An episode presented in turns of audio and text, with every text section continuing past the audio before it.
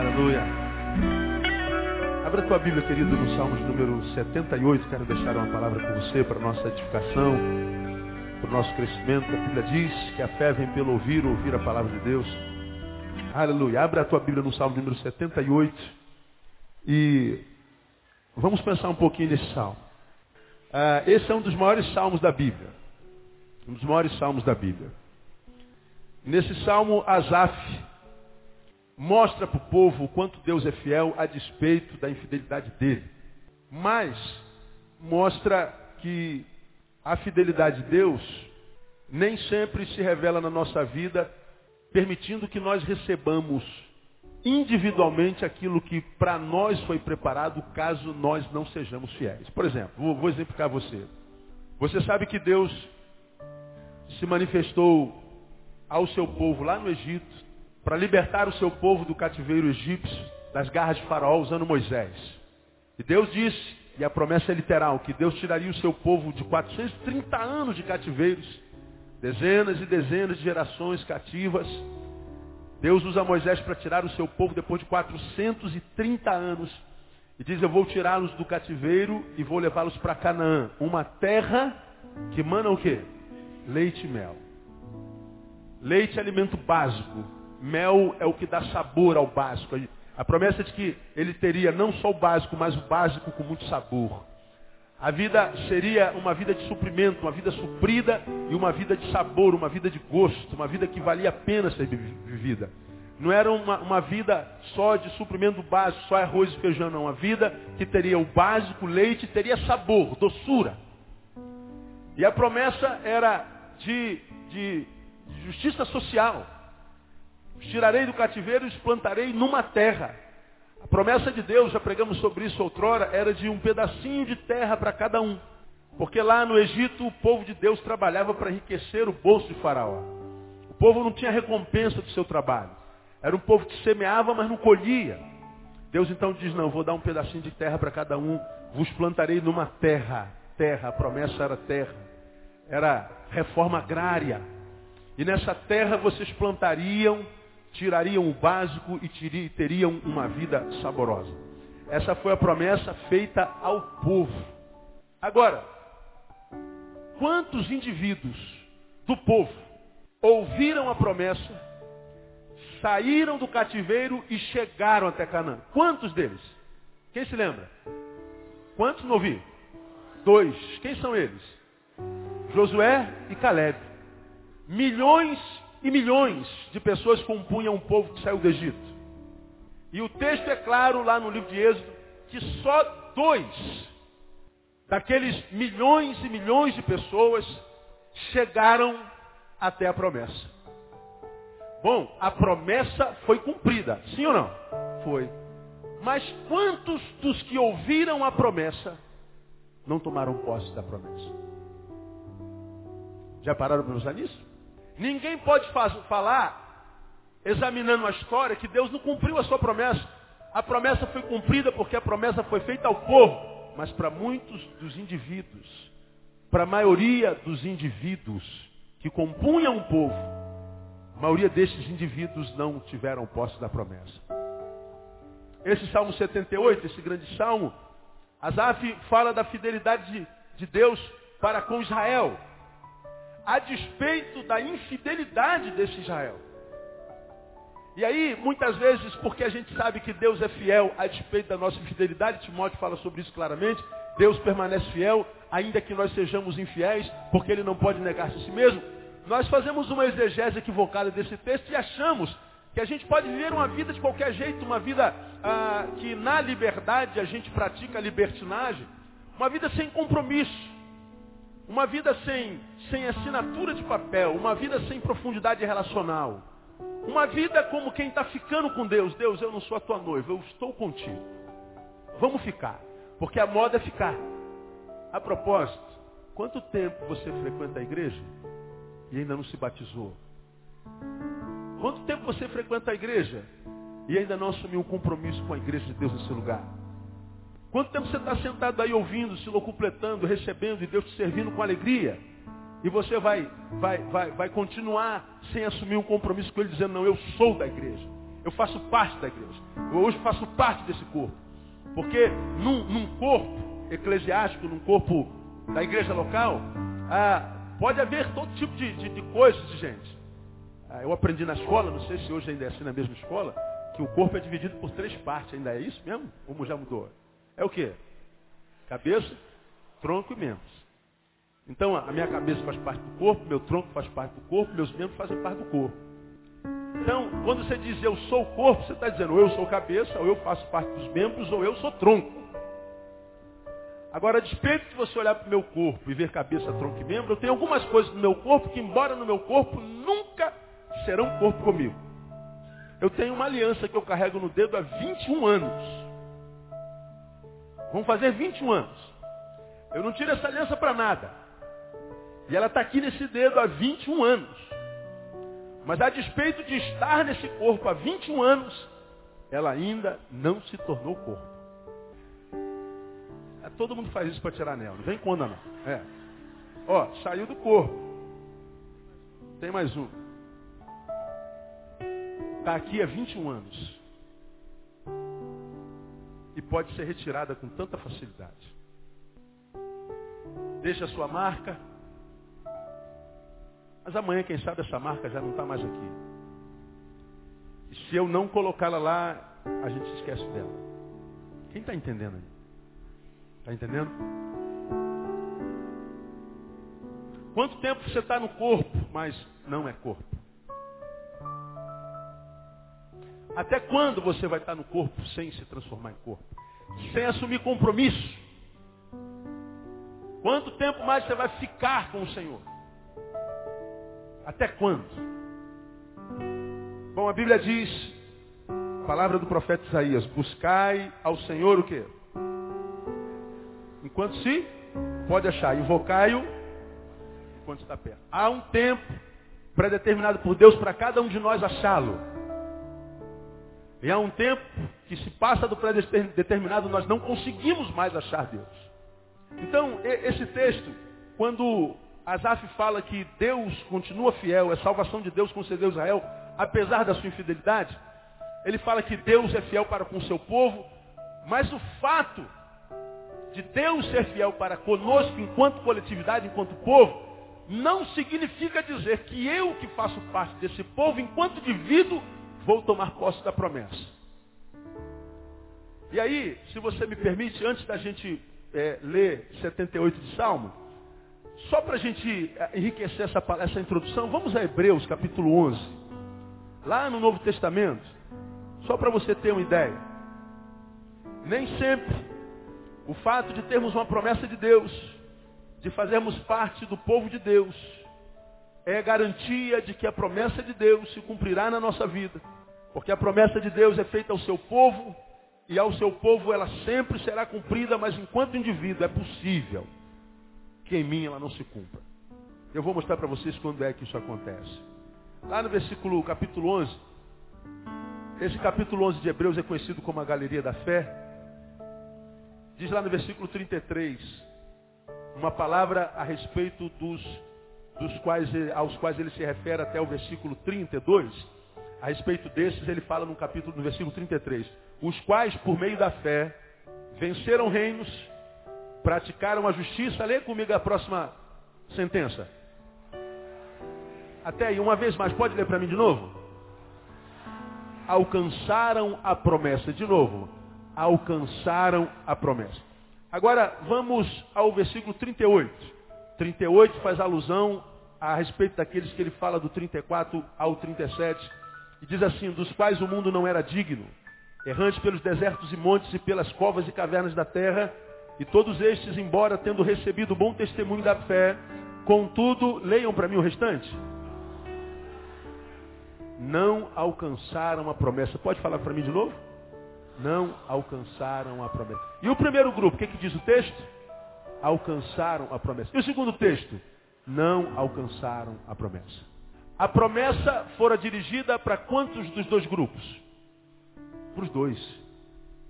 Quantos dos grupos alcançaram a promessa?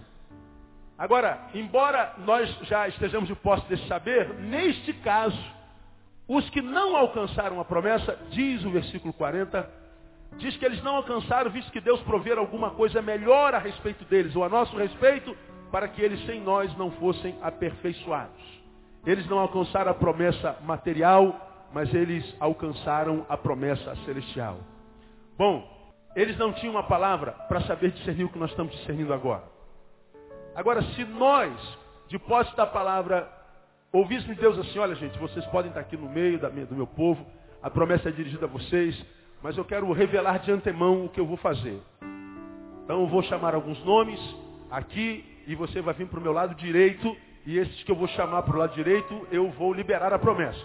Mas eu vou chamar outros nomes é, que eu vou chamar para o meu lado esquerdo e vocês não vão liberar a promessa. A promessa é feita a todos, ama a todos iguais, mas a uns eu vou liberar e a outros não. Eu vou antecipar para quem eu vou liberar.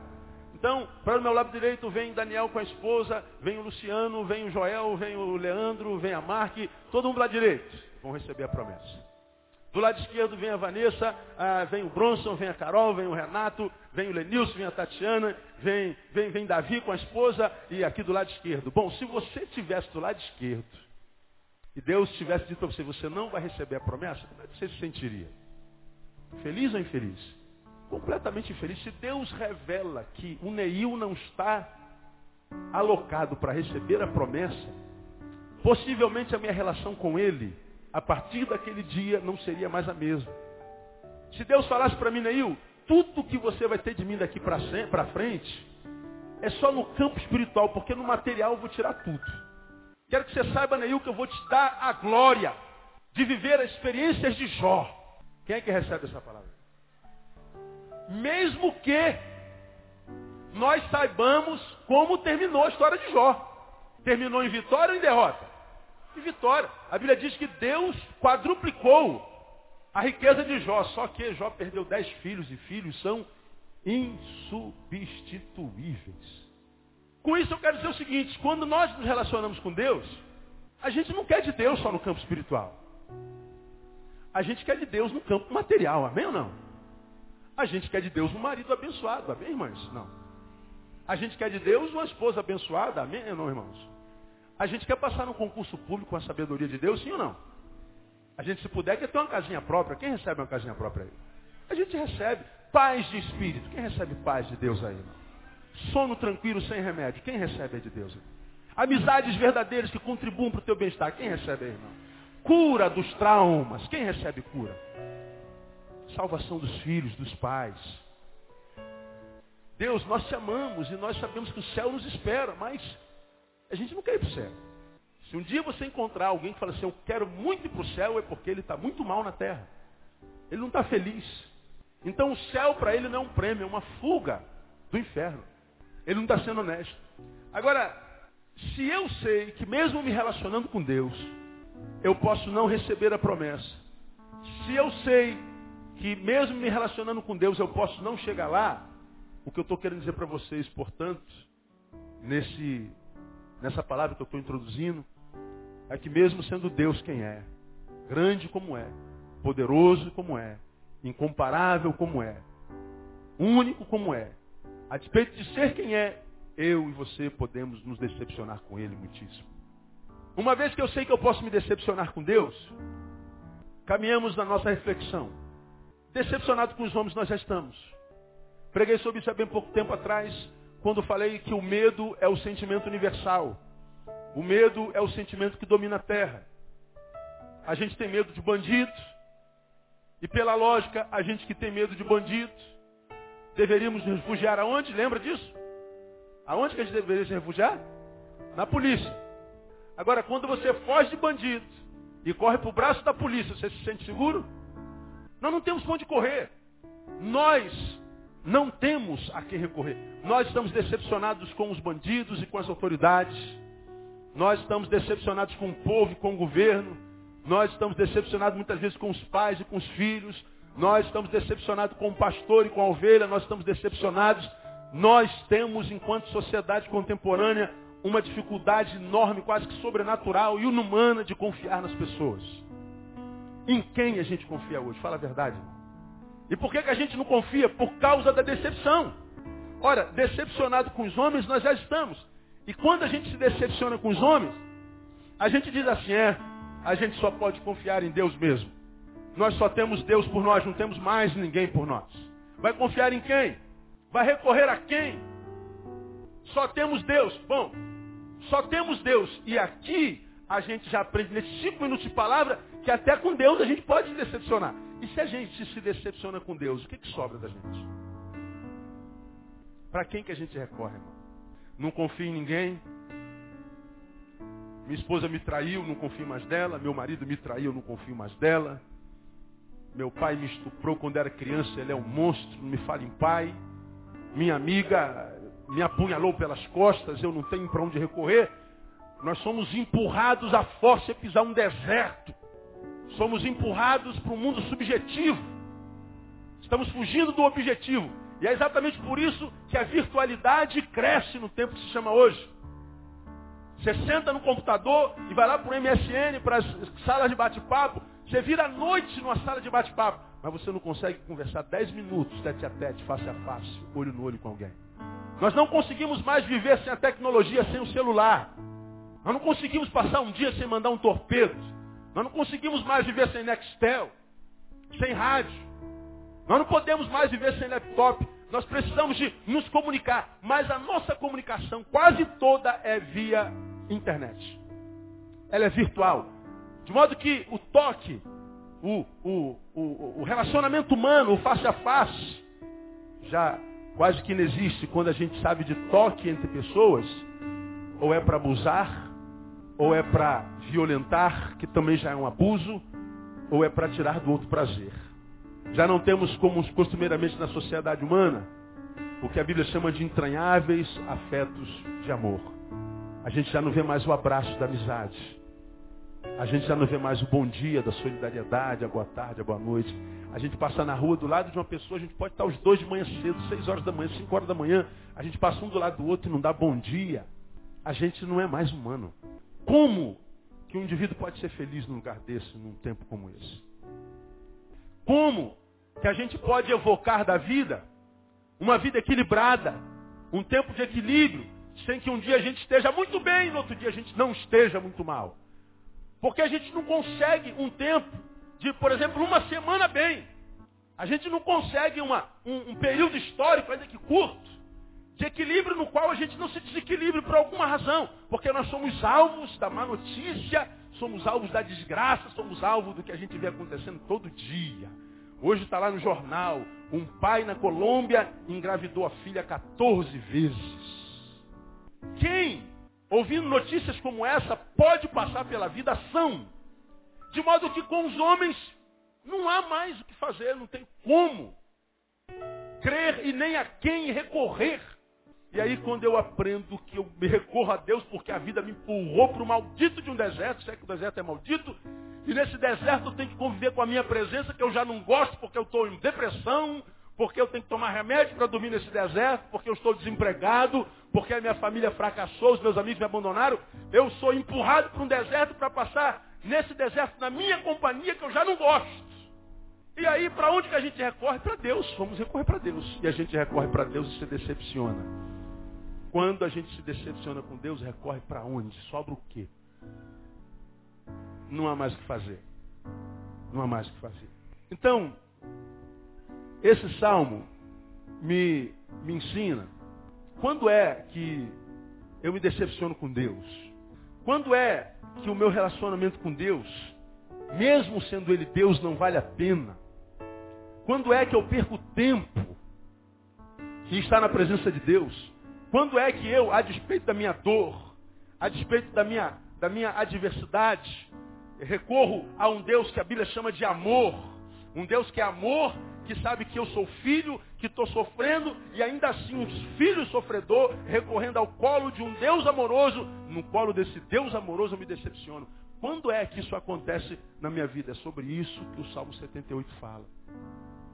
Deus fala, meu povo, que eu prometi para você desde o princípio.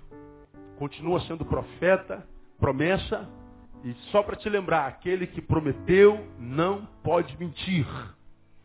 E eu quero dizer para você que está aqui nessa noite, quem sabe está vivendo esse contexto. As promessas que estão na palavra de Deus a teu respeito continuam valendo, a validade não passou, e aquele Deus que te fez a promessa é fiel para cumprir até o dia de Cristo Jesus. Diga, irmão, seu salário, promessa de Deus para você continua de pé, irmão.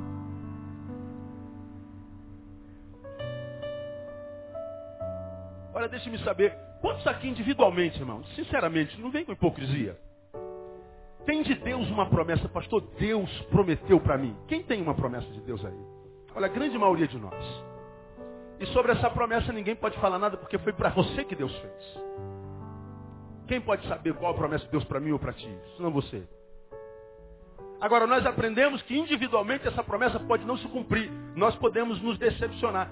Quando é que isso acontece na minha vida? Quando é, Neil, que você pode se decepcionar com Deus? Quando é que mesmo se relacionando com Deus do tamanho do teu, único como teu, você pode se decepcionar? Esse texto me ensina. Lá no versículo 36, a priori diz assim, olha.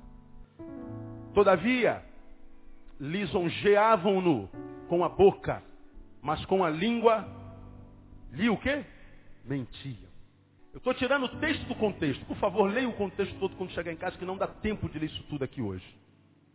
Uma das acusações que Deus faz através de Asaf é, esse povo infiel me lisonjeava com a boca, mas com a língua lhe mentia. Ora, a minha boca você pode ver. Consegue ver minha boca, sim ou não? Mais um beijão que eu tenho, né? Consegue, né? Agora, consegue ver minha língua? Sim ou não? Não. Boca é o externo, língua é o interno. O que, que Deus está falando aqui? O meu povo se frustrou, o meu povo se decepcionou, o meu povo ficou pelo caminho, o meu povo não teve a promessa cumprida em alguns dos seus indivíduos por causa dessa desconexão entre o que há dentro e o que há fora. E quando o nosso discurso é distoante da prática, certamente nós não teremos de Deus o que Deus tem prometido para nós. Isso é, é, é extremamente claro neste texto. Deus olha para o seu povo e diz, olha, sabe por que muitos ficaram no caminho? E sabe quais foram os que ficaram no caminho? Eram aqueles que quando abriam a boca, me glorificavam, me exaltavam. Mas na intimidade, no, no subjetivo, no individual, o seu interior não tinha a ver com o seu exterior. É mais ou menos aquela palavra que Deus libera sobre uma das igrejas da Ásia. Quando diz assim, olha, já preguei sobre isso aqui duas vezes. Deus falando uma igreja, tens fama de que vives, mas estás morta. Quem te olha do lado de fora, igreja, diz, caramba, que igreja pujante. Que igreja poderosa, que igreja trabalhadeira, trabalhadora. Que igreja cheia de unção, que igreja famosa. Nós ouvimos falar dessa igreja por onde quer que nós passemos. Que igreja tremenda, que igreja viva. Deus está dizendo, essa é a visão que tem de vocês aqueles que lhes olham de fora para dentro, mas eu sou o Deus de Israel e eu não olho, não vejo como vê o homem. O homem olha de fora para dentro, eu olho de dentro para fora. A mesma igreja a respeito da qual o povo diz é famosa e poderosa, Deus está dizendo, é um defunto. É um cadáver. E é interessante que o texto diz, não tenho achado justas diante de mim as suas obras. Deus chama a igreja de defunto, de cadáver, diz que ela está morta, e para esse defunto, para esse cadáver, Deus diz, não tenho achado as tuas obras justas perante mim. Como pode um defunto trabalhar? Como pode um cadáver produzir? Mas é o que Deus está dizendo. É porque Ele está falando que nós podemos existir enquanto biológicos que somos, mas podemos, enquanto vivos biológicos, podemos ser mortos espirituais. E o morto espiritual certamente se decepciona com Deus. E quando é que a gente se decepciona com Deus? Quando nós vivemos essa dicotomia. Temos uma vida particular e temos uma vida é, subjetiva, uma vida é, é, interna. Temos uma vida coletiva e temos uma vida que ninguém sabe. Temos uma vida escondida que ninguém sabe, que ser humano nenhum sabe, que pastor jamais vai saber. Mas a Bíblia diz que os olhos do Senhor estão aonde mesmo, quem sabe? É em todo lugar. Todo lugar. Por que, que eu entendo que Deus está liberando essa palavra para nós nessa noite? Porque o que Deus condena nesse texto é a hipocrisia. A boca fala não do que o coração está cheio. O que a sua boca produz não é aquilo que está no seu coração. O que sai pela tua boca não é do que está no teu coração. E quando ele diz que essa discordância, essa dissonância entre boca e coração acontece, nós estamos vivendo uma vida hipócrita. E qual o problema da hipocrisia, irmão? É que a gente projeta uma imagem na coletividade e essa imagem geralmente é melhor daqui, do que aquilo que nós somos de fato. A imagem geralmente é melhor do que a realidade. Quem trabalha aí para a Zona Sul de vez, em quando, de vez em quando encontra com alguns atores da Rede Globo, que você vê na televisão é símbolo sexual. Linda, lindo. Um deus grego, uma deusa grega. Às vezes passa do teu lado. Você olha e fala que feiura, tu nem sabe que ela é ela. Porque a imagem que ela projeta é muito melhor do que a realidade. A hipocrisia é a mesma coisa. A, a imagem que a gente projeta para sermos aceitos e não rejeitados é sempre melhor do que o que de fato nós somos. E qual o problema disso? Quando nós, amados, projetamos uma imagem daquilo que não somos, ou uma imagem melhor do que aquilo que a gente somos, essa imagem, porque é melhor do que aquilo que a gente somos, é a imagem que a coletividade vai aceitar. É a imagem que a coletividade, quem sabe, vai amar. É a imagem com a, com a qual a coletividade, nossas relações do dia a dia, é com essa imagem que esse pessoal vai se relacionar. Quem sabe com ela vai se por ela vai se apaixonar, é, por ela vai se, se, se, se apegar. E aí nós vivemos relações que não conseguem produzir bem para a nossa alma, porque a relação não é de ser humano para ser humano, é de ser humano para uma imagem. Eles amam não o que você é, mas o que você parece ser. Mas uma vez que você projetou essa imagem, e essa imagem conseguiu amigos. Essa imagem arrumou um marido. Essa imagem foi aceita no trabalho. Essa imagem, essa imagem foi respeitada na faculdade. Essa imagem é o que de fato você gostaria de ser. E muito mais agora, porque essa imagem teve tudo o que você sempre sonhou, mas em si mesmo nunca conseguiu. Você produziu uma imagem e o resto da tua vida vai ser no sentido de sustentar essa imagem. Você não vai conseguir viver com os outros. Você vai ter como presença única a imagem que você mesmo projetou. De modo que você pode estar cercado de um monte de gente. Você pode estar no meio de um monte de gente que você chama de amigo, de meu brother. Você pode estar cercado de gente de Deus, de gente ungida, de gente de oração, de gente que, que, que, que combate o pecado. Mas, embora você esteja no meio deles, não é contigo que eles se relacionam, é com a tua imagem. Quando nós caímos no campo espiritual, Deus olha do alto para mim e para você que projetamos uma imagem e diz, filho, quem você é, afinal de contas? Com quem eu me relaciono? Com aquele que todos os seus se relacionam? Ou com aquele que eu sei que você é?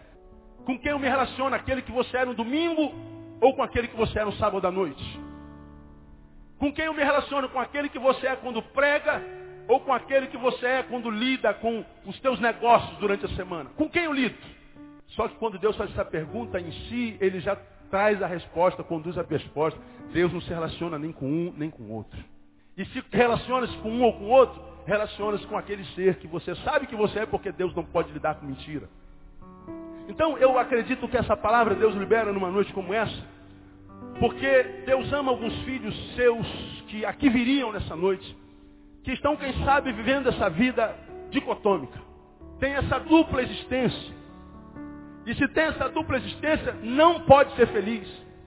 E Deus sabe que você está chegando numa instância da tua existência que até com Deus você vai se decepcionar. E eu volto à pergunta original. Se nós, decepcionados com os homens, nos decepcionarmos com Deus, sobrará o que da gente? Deus está dizendo, filho, volta à verdade.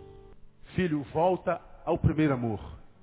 Porque para aquela outra igreja o Espírito Santo diz, tenho porém contra ti, que tu deixastes o teu primeiro amor. Quem está entendendo essa palavra? Pastor, estou entendendo essa palavra. E se essa palavra é para você, irmão, guarda no teu coração, porque eu vejo nessa palavra uma declaração de Deus para você. Estou voltando à essência da adoração e a essência és tu. A essência és tu, Jesus. Oh, me perdoa pelo que eu fiz dela. Quando a essência és tu, a essência és tu, Jesus. Estou voltando à essência da adoração. Você sabe como isso acontece na igreja, irmãos? Ricardo disse uma coisa na administração dele. Se emocionou quando disse isso. Ele se lembrou quando cantou Louvemos ao Senhor. Essa canção de Ademar de Campo tem quase 30 anos, já não tem. E ele cantou um dos primeiros louvores proféticos, foi lá no Bennett, já não é no Bennett há, há, há décadas. Hoje é lá no Quitandinho, em Teresópolis. Até hoje existe o, o, o louvor profético. E ele diz, emocionado, eu louvo a Deus porque eu cantei essa canção há 20 anos atrás. Mas hoje eu consigo louvar a Deus com a mesma alegria, com o mesmo fogo, com o mesmo motivo, mesma motivação. Isso é um privilégio, isso é a bênção da permanência. Agora, por que muitos de nós não conseguem a bênção da permanência a respeito da qual ministrei no, no, no final do ano passado? É porque no início da nossa jornada, nós somos alcançados pela palavra e nos apaixonamos por Jesus. E apaixonados nós queremos converter até o cachorro da nossa casa. A gente fala de Jesus para o pai, para a mãe, para o irmão, para o vizinho, para o cunhado. E eles acham a gente a pessoa mais chata do mundo. E somos mesmo. Quando, ah, quando o crente se converte, é uma chatice só. Ele não fala sobre mais nada senão sobre Jesus. Ele é um mala gospel. Um mala da graça. Né? E o pessoal não aguenta, porque ele fica chato. E por que, que a gente fica chato? Porque a gente quer que as pessoas vivam o que nós estamos vivendo. Sintam o que nós estamos sentindo. Percebam a alegria do Senhor que excede a todo entendimento. E aí, a gente vive para agradar a Jesus, mas à medida que a gente vai deixando de ser novo convertido, vai ficando mais ou menos convertido, depois um jovem convertido, um meia-idade convertido, até um velho convertido, a gente vai mudando a nossa motivação. Ao invés de agradar a Jesus, nós vamos passo a passo, inconscientemente, tentando impressionar os nossos irmãos. Nós queremos impressionar o pastor. Nós queremos na eclesiologia, na relação do dia a dia dominical ou na, na experiência da, da, relação eclesiástica semanal, nós queremos mostrar o quanto agora, depois de tantos anos, nós somos experientes no Evangelho.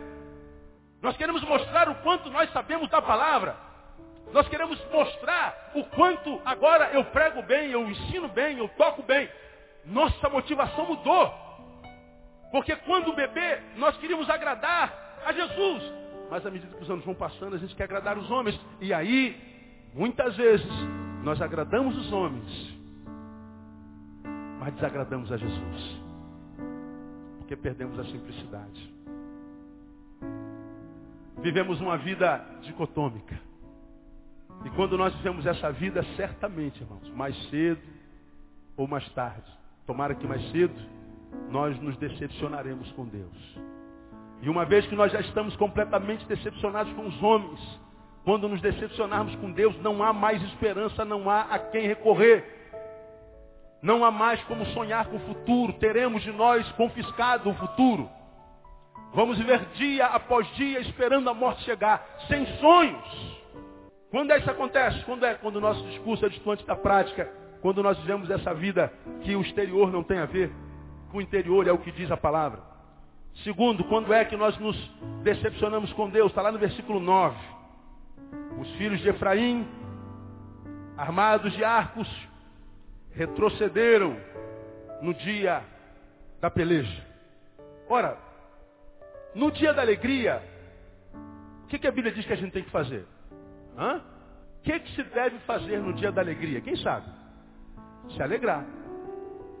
O que, que a gente tem que fazer no dia da tristeza? Se entristecer, chorar. No tempo de abraçar, o que, que a gente tem que fazer? E no tempo de deixar de abraçar? Deixa de abraçar. No tempo de subir, o que, que a gente tem que fazer? E no tempo de descer? Tem que descer. Não há tempo para todo propósito barra do céu, não está escrito lá? Eclesiastes capítulo 7, se eu não me engano. 3. Obrigado. Mais adiante o texto diz, no tempo da prosperidade, regozija-te. No tempo da adversidade, considera. Porque Deus fez tanto um quanto outro. Quando é que nós nos decepcionamos com Deus? Quando acontece o que aconteceu aqui. Os filhos de Efraim, armados de arcos, retrocederam quando? Leiam para mim, por favor. Quando é que eles retrocederam? No dia da peleja. Ora, no dia da peleja, o que, que a gente tem que fazer? O que, que a gente tem que fazer, amado? Pelejar. Que, que Deus está dizendo aqui? A gente se decepciona com Ele. Quando o que Ele tem preparado para o nosso dia não é vivido. Quando o plano de Deus imediato não é vivido. Quando nós retrocedemos no tempo de marchar. Quando nós recusamos a alegria quando é tempo de se alegrar. Quando nós insistimos em chorar quando acabou o tempo do choro. Quando nós, por falta de discernimento ou covardia, não entendemos o mover de Deus no dia no qual nós estamos. Diz o texto que esse povo ficou para trás, esse povo decepcionou-se com Deus e Deus com ele, porque no dia da peleja eles retrocederam. E nós precisamos, irmãos, discernir os tempos. Nós precisamos entender o tempo que está diante de nós, diante dos nossos olhos, muitas vezes debaixo dos nossos pés. Preguei sobre isso há bem pouco tempo atrás. A Bíblia é muito clara e diversa e rica. Há um tempo na Bíblia eu falei sobre isso há bem pouco tempo atrás, dois domingos ou três.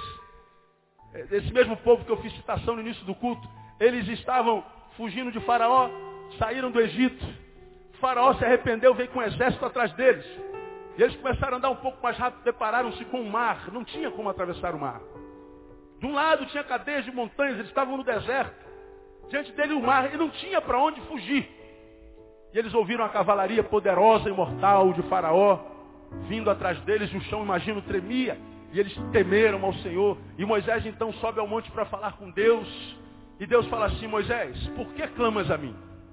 Como quem diz, quem te falou que isso é hora de orar? Diga aos filhos de Israel o quê? Que marchem. Aquele tempo era tempo de quê? De marchar. Muitas vezes Deus está dizendo para nós, olha filho, está na hora de você botar a mão do arado, está na hora de você tomar uma atitude, Está na hora de você derrubar aquela parede, está na hora de você ir lá pedir perdão, está na hora de fazer alguma coisa. Mas a gente está no quarto orando. A gente está espiritualizando a coisa. E a gente acha que oração é sempre plano de Deus para nós. Esse texto diz que há momentos em que a oração não funciona, o que funciona é a ação. Quer um exemplo prático disso? O marido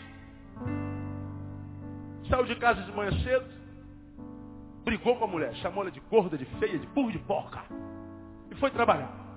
Volta do trabalho às 5 horas. Como é que está feia, gorda, burro e porca? Feito um tamanduá. Bicuda. Ele chega em casa, a mulher não fala com ele. Eu estou dando esse exemplo cômico, mas podia ser qualquer outra coisa. E a mulher não fala com ele, a mulher está calada. A mulher não reage com emoção. A mulher não reage com alegria, a mulher não serve com a mesma, com a mesma, com o mesmo gosto que servia antes quando estava tudo bem. Eles dormem, acordam e eles não trocam um bom dia. O marido não fala a palavra, senta à mesa, toma um café e vai embora. Volta à noite, a mulher continua tamanduá. Ele não diz nada, ela não diz nada, a janta está lá. A cama está arrumada, o banho está preparado. Dormem, acordam. O café está lá. Ele sai para trabalhar no terceiro dia, sei lá, vive uma semana assim. E aí ele percebe, é, realmente a coisa está feia. Acho que eu machuquei minha mulher. Eu acho que ela recebeu muito pior do que como eu imaginei que ela fosse receber. Mas esse cara, ele é presbítero, ele é diácono. Ele é pastor, bispo, apóstolo. Ele é uma autoridade eclesiástica. Arrebentou com o coração da mulher e a mulher está com amargura dentro do seu coração e a Bíblia diz que a amargura priva o homem da graça de Deus. É como se a graça de Deus fosse a chuva. Imagine uma chuva. Está chovendo. O que é amargura? A amargura é o guarda-chuva. A graça continua caindo ao teu redor, mas a graça não chega até você. As bênçãos de Deus em forma de chuva continuam caindo sobre a terra, mas não alcança você, porque a amargura te privou dessa graça, te privou dessa chuva de bênção. E a mulher está amargurada, de modo que ela não consegue abençoá-lo, não consegue ser com ele mais. E aí, esse cabra espiritualiza a coisa, vai para o quarto e ora. Ó oh Deus, toca no coração da minha mulher. Ó Deus, arranca toda a amargura. Essa amargura que o diabo está colocando no coração dela. Deus, Satanás está se aproveitando dessa brecha da minha esposa, que a minha esposa está dando. Ó Deus, é, não permita que Satanás destrua o meu casamento. Deus, eu me levanto na autoridade do nome de Jesus, aleluia! Para que esta barreira seja quebrada. Essa oração, Deus ouve, irmão. Na cabeça desse religioso, ele está dizendo, eu estou fazendo uma oração de fogo, de poder. Mas Deus está dizendo, para de orar, seu sem vergonha. E vai lá pedir perdão para tua mulher. Porque se o diabo plantou aquilo no coração dessa mulher, o diabo se chama pelo teu nome. É tempo de marchar. É tempo de pelejar. Você quer ser aprovado no concurso? Ora. Mas ora um pouquinho só. Estuda muito mais. Quer emprego? Ora ao Senhor mas acorda bem mais cedo. Tem que agir, tem que trabalhar. Diga aos filhos de Israel que marchem. É viver o que o tempo em Deus tem preparado para nós naquela hora. Se nós não discernimos isso, corremos o risco de tentar matar o inimigo do tamanho de um elefante com um mata-mosca.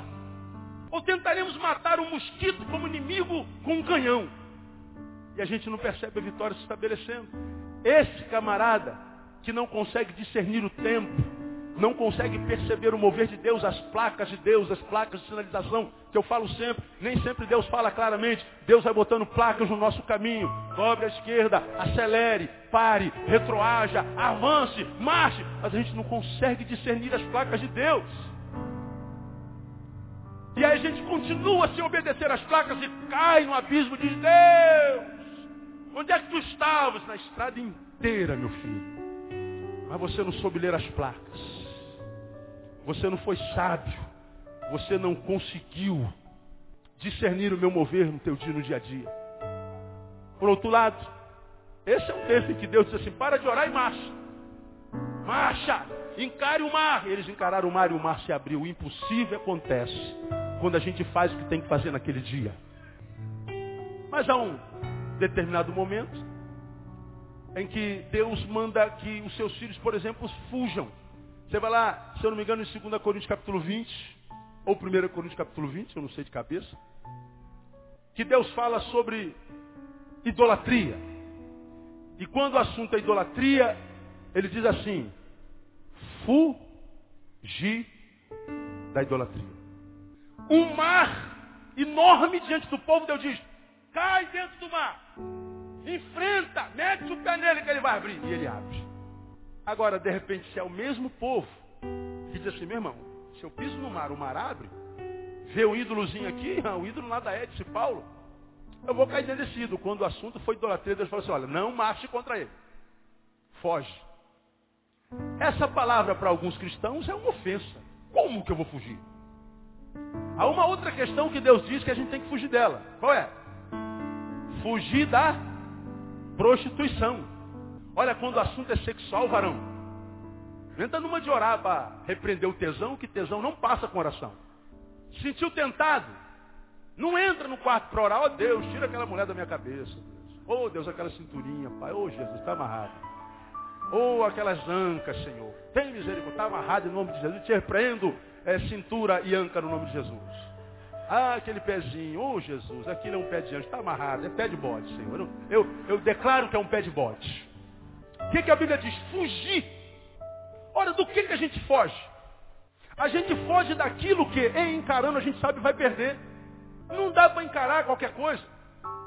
E olha que Deus é quem diz para mim, foge disso, da idolatria, foge da prostituição, não encara, meu filho, não encara. Não, Senhor, eu pisei no mar ontem, o mar se abriu.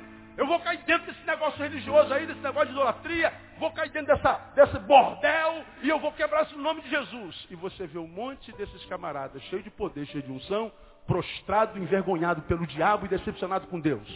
Porque Deus é um Deus de poder, mas Deus é um Deus de bom senso. E o Deus poderoso de bom senso diz, filho, você precisa ser sábio. Há tempo de você meter o pé, encarar. Há tempo de você regredir. Há tempo de você fugir. Você precisa saber discernir os tempos e as estações. Porque se você for só na força do meu espírito, se você for só no evangeliquez, Se você for só no discurso religioso, maior é o que está em nós do que aquele que está no mundo. Mil cairão ao meu lado, dez mil à minha direita, eu não serei atingido. Você vai se prostrar. A promessa não cumpre na tua vida.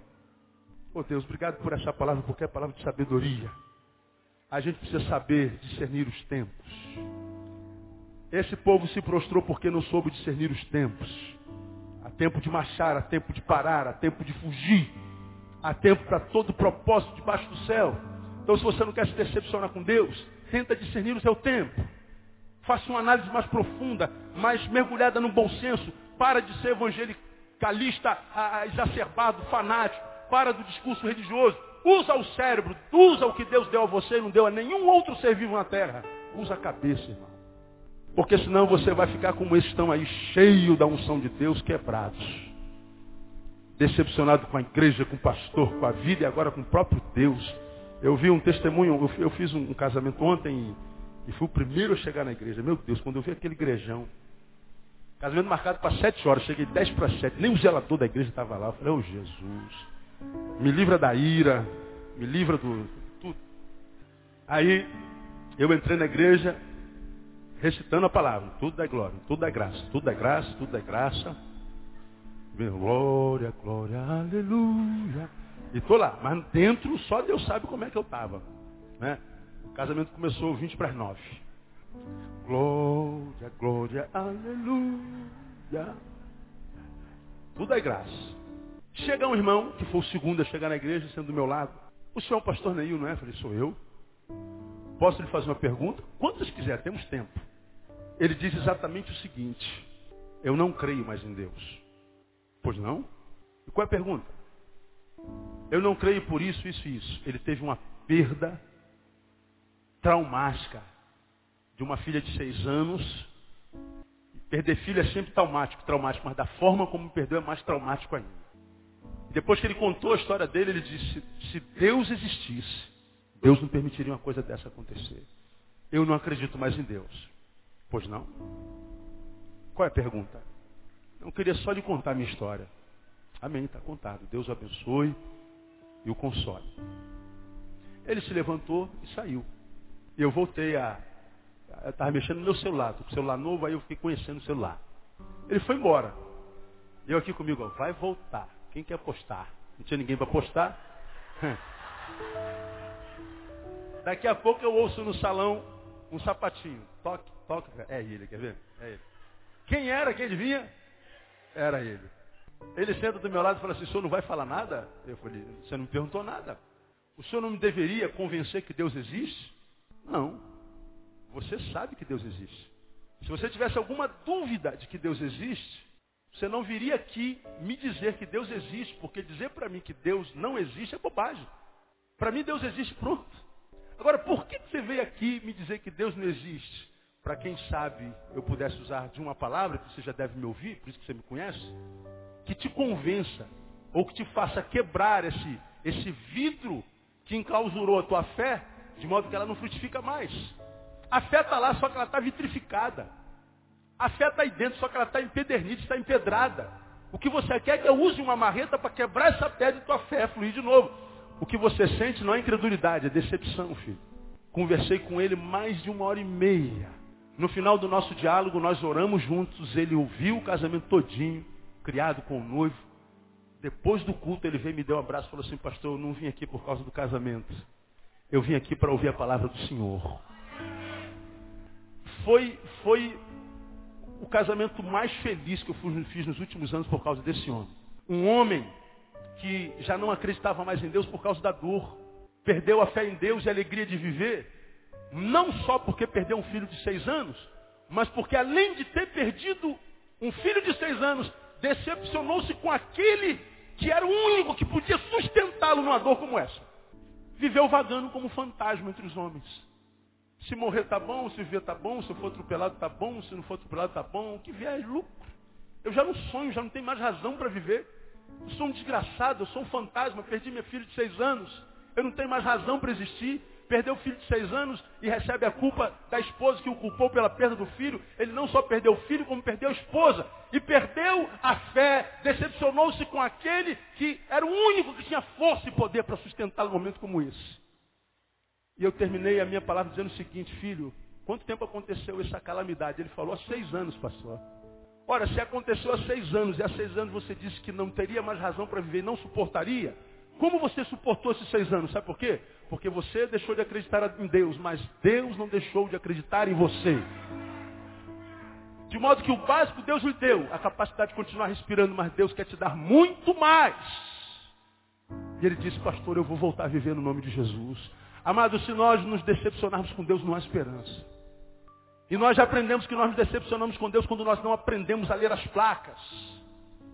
Quando nós não sabemos a discernir, pedimos a Deus, precisamos pedir a Deus, Deus, dá-me sabedoria, dá-me sabedoria, dá-me sabedoria. Eu não quero ser só um crente consumidor de CD, consumidor de livro, que frequenta evento, que tem que pagar a igreja para participar de evento, que vai para avivamento, que vai para monte, que vai para campanha, que vai para jejum. Eu não quero ser só um frequentador de lugares, de tempos. Eu quero ser alguém que experimenta o Deus não só de domingo, mas o Deus de segunda-feira, de quarta, de terça, de quinta, de sexta de sábado. Eu quero ter experiências contigo, semelhantes àquelas que eu tenho contigo no domingo, mas eu quero ter na terça tarde.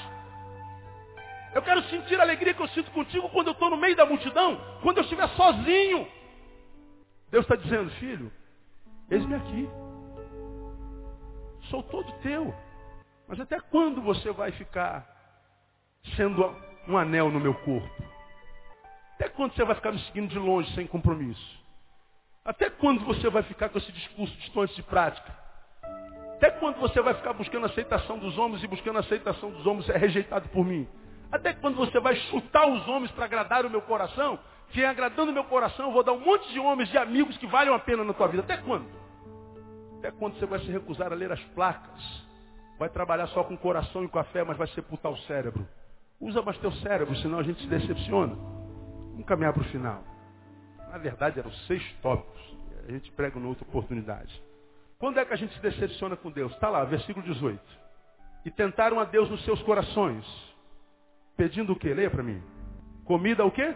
Segundo o seu apetite. Legal, vamos ao 30. Não refrearam a sua cobiça, ainda lhes estava a comida na boca. Tentaram a Deus pedindo coisas, coisas que saciassem seu apetite. Normal, quem está com fome pede pão.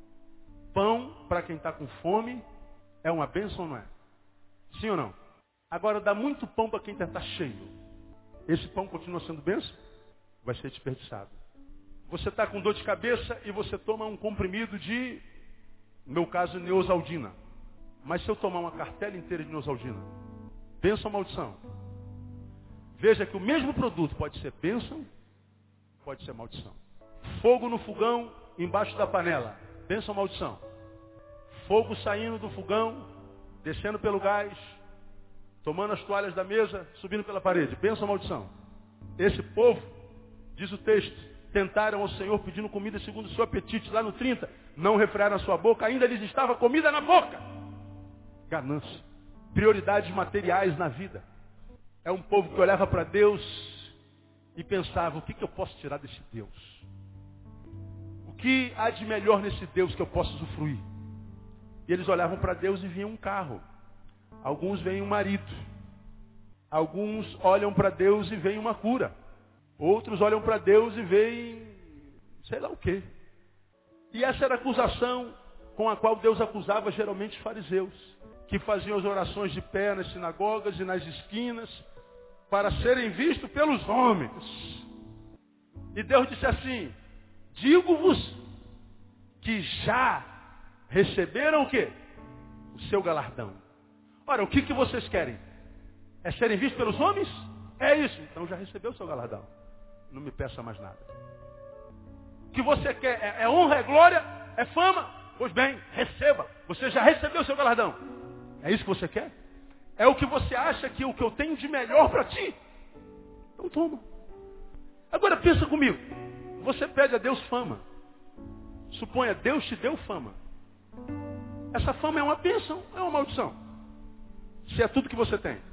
Deus, eu não quero nada, senão só grana. Ah, é grana que você quer? Então, essa é a possibilidade de você ganhar. Aí a gente vive o que eu já falei aqui alguns meses atrás. Vivemos num tempo onde há pessoas tão pobres, tão pobres, mas tão pobres que tudo que elas têm é dinheiro, mais nada. Com o dinheiro dela, ela não consegue comprar o amor do filho.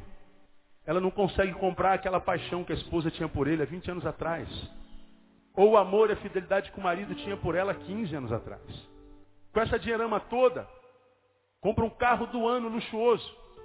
Mas enquanto dirige esse carro para lá, vai ser um infeliz dentro do carro. Como eu costumo dizer, era um infeliz andando a pé, agora é um infeliz andando de carro.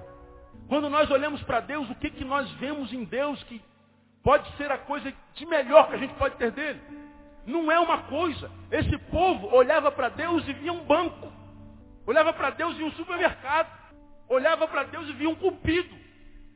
E aí de manhã eu fiz alusão àquele texto de Moisés, quando Deus diz que vai com ele para a terra que manda leite e mel, e Deus disse assim, ó, vou mandar um anjo meu poderoso. Vou pegar um dos mais poderosos anjos que aqui estão e vou mandar contigo, Moisés, para que te conduza no deserto. Deus, pode parar. Deus só me desculpe a, a, a, a, violência com a qual falo, desculpe a falta de respeito. Mas não vem com esse negócio de anjo, não. Se tu mesmo, lembra comigo, se tu mesmo não fores comigo, o que, que ele orou, irmão? Não nos faça subir daqui. Ou o Senhor vai conosco, ou ninguém vai para lugar nenhum, com anjo ou sem anjo. Não quero saber de anjo. O que que Moisés está falando? Eu não quero o teu poder, eu quero a tua presença. Eu não quero um anjo poderoso, eu não estou atrás de poder do Senhor, estou atrás da tua presença. Eu não estou atrás de alguma coisa que o Senhor possa me dar, estou atrás daquilo que o Senhor é. Sabe o que aconteceu? Deus mudou de ideia e disse assim, então tá bom, já que tu me queres, eis-me aqui. Deus foi com o povo e o povo chegou até lá e tomou posse da vitória. Agora Deus, ó Deus, dá-nos o teu poder. Deus, dá-nos a tua graça. Deus, dá-nos a tua misericórdia. Deus, dá-nos a tua cura. Deus, dá-nos os teus milagres. É tudo que vocês querem. Aí chega aquele irmãozinho lá no cantinho, sabe nem abrir a boca, nem falar. Aquela irmãzinha do coquinho, né, da perna cabeluda. Senta lá no cantinho dela, não estudou nada, é analfabeta, ela diz assim, Deus, eu só quero a tua presença. Em nome de Jesus, amém. Aquela mulher vai embora, não fez barulho nenhum, não teve reteté nenhum, não teve sapatinho de fogo nenhum, não teve nada. Mas ela vai com a nuvem de glória sobre a vida dela. E aquela mulher, por onde passa, vai passando em vitória, porque ela está de posse não da bênção, mas da fonte de toda a bênção no nome de Jesus. Quais são as tuas prioridades na vida, irmão? Porque se o que você vê em Deus é um, é um mercado, você vai ter arroz, feijão, linguiça, batata. Se você vê em Deus uma, uma casa de câmbio, você vai ter até alguns dólarzinhos. Você vê uma agência de automóvel, vai ter um carro. É isso que você acha que Deus é? Sim, então vai ter um carrinho novo. Agora você acha que isso é o melhor que Deus tem para você? Coisas? Não. Se você pega uma coisa que Deus te dá, você pode ir embora com a coisa de Deus sem Deus. Mas se você pega o Deus da coisa, você leva o Deus com a coisa de tudo. Porque ele diz assim, busca o reino de Deus e a sua justiça em primeiro lugar. Porque todas as outras coisas, o quê? Vos serão acrescentadas. Quantas coisas, irmãos? Todas. Pensa numa coisa que você precisa. Ah, pastor, eu estou precisando de mais disso. Essa coisa está embutida no pacote. Você só precisa levar Deus para sua casa, no teu coração, no nome de Jesus. Quem quer isso, irmão? Aplauda ele bem forte, porque ele é tremendo. Aleluia.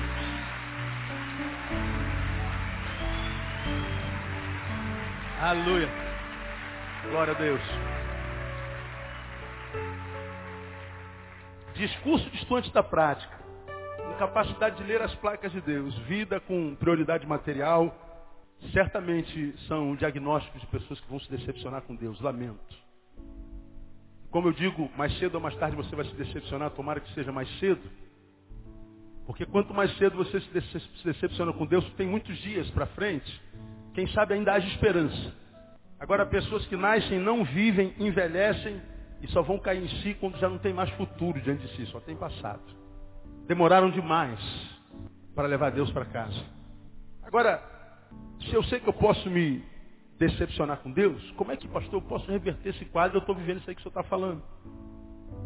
Nesse mesmo capítulo, Asaf nos ensina, lá no versículo 52, ele diz assim, ó, mas fez sair o seu povo como ovelhas, e os guiou pelo deserto, como a um rebanho. Os versículos de 45 a 51, ele faz alusão às pragas lançadas contra Faraó lá no Egito, que através das quais Faraó se convenceu que não dava para lutar com Deus do povo. Ele liberou o povo por causa das pragas. Quando chega no versículo 52, Asaf diz que ao rebanho de Deus mal nenhum lhe sobreveio, mas fez sair o seu povo como ovelhas. Sair da onde? De debaixo da praga. Deus fez o seu povo sair como ovelha. Quem guia a ovelha é pastor. E diz lá, e os guiou pelo deserto como a um rebanho. Deus livra da praga, mas não só livra da praga e te larga, não. Te livra e te leva a bom termo. Deus não faz a obra pela metade. A Bíblia diz que aquele que começou em vós a excelente obra é fiel para completar até o dia de Cristo Jesus. É mais ou menos como aquela obra que ele fez no falecido Lázaro. Tirar a pedra, Lázaro, sai para fora. Vem lá, debaixo desse pleonasmo vicioso, o defunto, andando. Só que Jesus entende que não basta ressuscitar um homem. Ele dá uma segunda ordem. Desatai-o e deixai-o ir. Porque o defunto, ele era enrolado em ataduras. E ele era posto lá na catatumba como um, uma múmia. Quando ele diz para a morte, sai, Lázaro, vem, o morto ressuscita, a vida é devolvida, a esperança e o futuro lhes é devolvido, então o defunto vem, amarrado, mas vem. Jesus disse assim, não basta estar vivo, tem que estar desamarrado. Desatai-o e deixai-o ir. Há muitos cristãos que têm uma nova vida em Cristo Jesus. Foram ressuscitados com Ele, mas estão amarrados. Por que estão amarrados? Porque ainda não têm intimidade com esse que nós precisamos transformar em pastor. Como é que a gente reverte o quadro da possível decepção? Fazendo de Deus o nosso pastor. Fazendo do sumo pastor o nosso pastor. Quem é o teu pastor, meu irmão? Quem é o teu pastor? É uma imagem? Ah, eu sou adepto de, sou filho de. É Deus? Não. É o general? Não, pastor, é um sargento. É o general? Não, é um coronel do mundo espiritual. Ora, por que, que você vai para o coronel? Você pode ir para o general. Você pode ir para o ministro da defesa de uma vez. Quem é o teu pastor? É, é uma pirâmide? É da pirâmide que vem o teu poder? Quem é o teu pastor? Um incenso? Bota aquele incenso fedido, né? Para desanuviar o, o, o ambiente. Bota esse incenso, todo o demônio vai embora. Meu irmão, é, até eu sou demônio quando bota aquele incenso. Porque quando bota eu vaso. Eu não aguento aquela desgraça. Quem é o teu pastor? É um terço? É uma vela? Quem é teu pastor? Ele está dizendo que se Deus não for o nosso pastor, nós vamos nos decepcionar com quem quer que seja esse pastor. Como é que eu reverto isso? Terminei. Viva com o espírito de servo. Lá no versículo 70, diz o texto, também escolheu Davi, seu servo, e o tirou dos apriscos das ovelhas também escolheu a Davi, seu servo, e o tirou dos apriscos das ovelhas. Há muitos que pensando ser alguma coisa, só querem ser servidos. Por causa deste equívoco de pensar ser alguma coisa, nunca se fartam. Nunca. Quem se vê além daquilo que é, sempre acha que precisa e merece mais. Ele nunca se farta, mesmo que sejam muito bem servidos.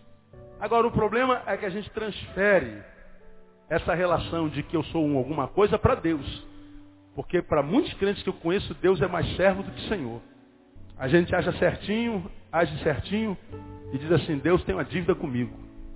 Como aconteceu comigo essa semana. Estou na minha casa, o telefone toca. E uma mãe pede para eu falar desesperadamente com a sua filha, porque a sua filha está muito revoltada, inclusive com Deus. E gente revoltada com Deus hoje é muito natural, porque carrega isso aqui em si.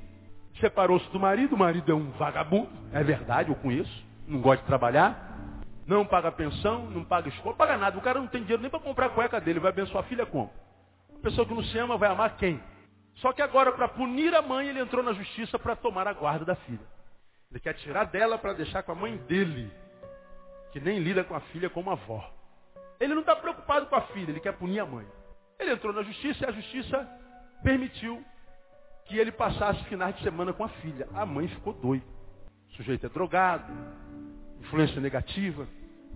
E ela ficou revoltada com Deus, revoltada com Deus, revoltada com Deus. Como é que Deus permitiu um negócio desse? Pastor, ela me disse hoje, pastor está revoltado com ela. Porque ela veio para a igreja, ela voltou para a igreja. Ela está na igreja há mais de seis meses, pastor, andando certinha. Ela voltou para a igreja tem mais de seis meses, está dando dízimo direitinho, ela está se comportando direitinho, e Deus faz uma barbaridade dessa com ela. Ou seja, eu estou andando certinho, terminem para mim essa, essa sentença.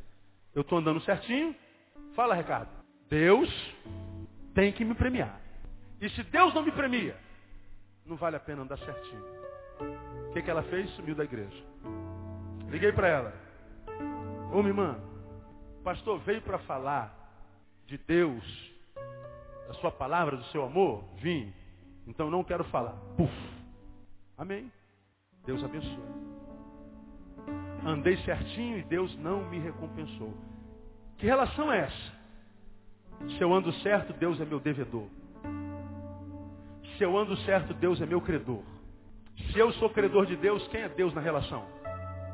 Eu. Se eu sou Deus, eu preciso ser adorado. Preciso ser servido. Essa pessoa vai se frustrar? Ou vai vencer? Vai vencer. A gente muda de posição com Deus sem que a gente perceba.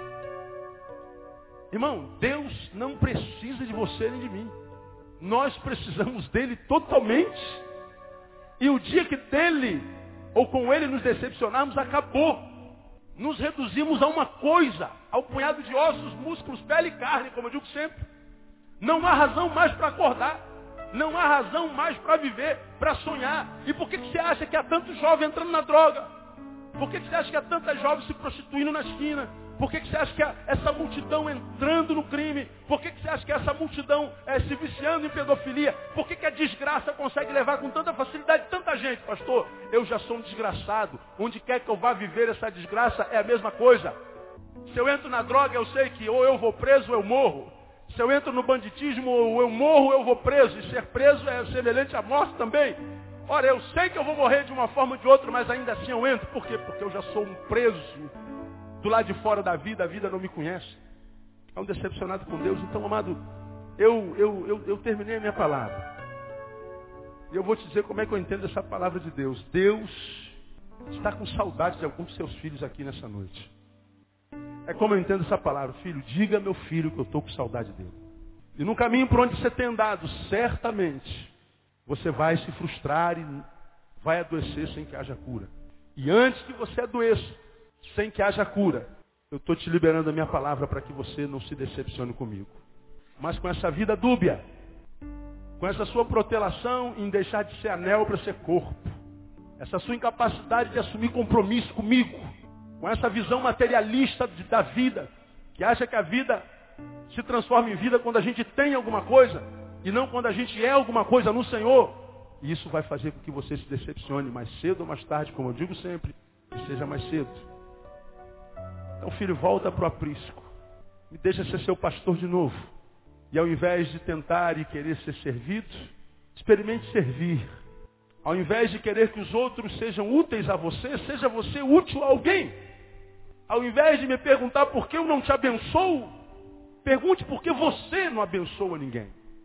E o dia que você começar a abençoar alguém, você vai ver que a bênção nunca mais faltará na sua vida.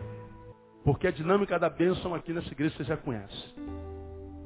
A gente vem para a igreja e pede para Deus nos abençoar. Lembra disso? Oh, Deus abençoa teu servo. Para quê, filho, que você quer ser abençoado? Para que todos vejam como os seus filhos são prósperos. Ah, tu quer que todo mundo tenha inveja de você. Deus abençoa tua serva. Faz meu marido parar de beber. Para quê, servo? Você quer a bênção do marido sóbrio? Para ele parar de me bater. Ah, então você está pensando em você, não nele. Então continua apanhando. Você quer ser abençoado para quê?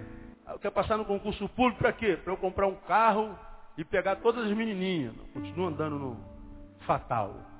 Vocês não estão entendendo a dinâmica da benção. Aí está lá a velhinha lá, do coquezinho, da perna cabeluda. Deus abençoa tua serva. Para quê, filho? Para que eu tenha bênção para abençoar alguém. Ah, você quer bênção para abençoar? É. Ah, você entendeu a dinâmica da bênção. Receba em nome de Jesus. A bênção cai do céu. Uf. O homem não pode receber coisa alguma se não for dada do céu. Tudo cai do céu mesmo. Deus me abençoou. Ora, se Deus me abençoou, a minha condição de vida mudou. Eu agora sou um, o quê? Abençoado. O que, que se espera de um abençoado? Que ele abençoe. Ora, a bênção caiu na minha mão, não caiu? Caiu. E se eu sou um abençoado? Ó, abençoei. Amanhã eu volto, bronze. Deus, eu sou teu servo. Cadê a bênção de ontem? Já foi, Senhor. Ah, já foi, foi. Já abençoei outro. Ah, então receba mais. Puf, caiu o bênção do céu. Pronto, satisfeito para hoje. Sou um abençoado e eu pego, serve lenço? Serve? É, passa meu sócio assim no teu corpo você é curada. É. Abençoei. Volto amanhã, Deus abençoe teu servo. Cadê a bênção de ontem, meu filho? Já foi. Então receba mais. Amanhã eu peço mais, eu recebo mais. Sabe por que, que eu recebo mais? Não é porque eu mereço, é porque eu compartilho. De um abençoado se espere que ele abençoe, não que ele vá para a igreja. Eu vou para a igreja todo dia. E daí? Você faz isso há 40 anos, você é um desgraçado até hoje, não é? Faz isso há 30 anos e é um líder na tua denominação. Até a tua denominação está falindo, não está? Agora me diga qual foi a última pessoa que você abençoou. Ora, se você não abençoa ninguém, diz do Senhor, como que você quer que eu te abençoe? Agora, se você se predispuser a ser uma bênção, você vai ter muitas bênçãos. Porque a dinâmica da bênção, da bênção é se eu tenho para compartilhar. E se eu não compartilho, a bênção não vem. Se não for assim, meu irmão, para de frequentar a igreja, deixa de ser bobo, vai para o Maracanã. Para de ser bobo, vim para a igreja domingo de manhã, vai para a praia. Para de jogar dinheiro fora na igreja, compra um carro melhor. Vai jantar fora com a tua amante. Se não for para viver uma vida de verdade na presença de Deus, para de ser bobo. Vá curtir o mundo. E morra de uma vez. Agora, se quer aproveitar de Deus o que Deus tem para aqueles que o amam, você precisa mais do que tirar de Deus, ser para Deus e andar na presença desse Deus. Porque eu vou dizer uma coisa para você. Isso que a gente está vivendo é só o princípio de dores. Se você acredita que dias melhores virão, leia 2 Timóteo capítulo 3. E você vai ver o que a Bíblia diz sobre o cidadão dos últimos tempos, a respeito dos quais, por causa deles, a Bíblia diz, os últimos dias seriam penosos. Penosos. E eu creio que nós estamos vivendo os últimos dias. Mas o Senhor está dizendo assim, eu tenho um povo peculiar que eu chamei de meu.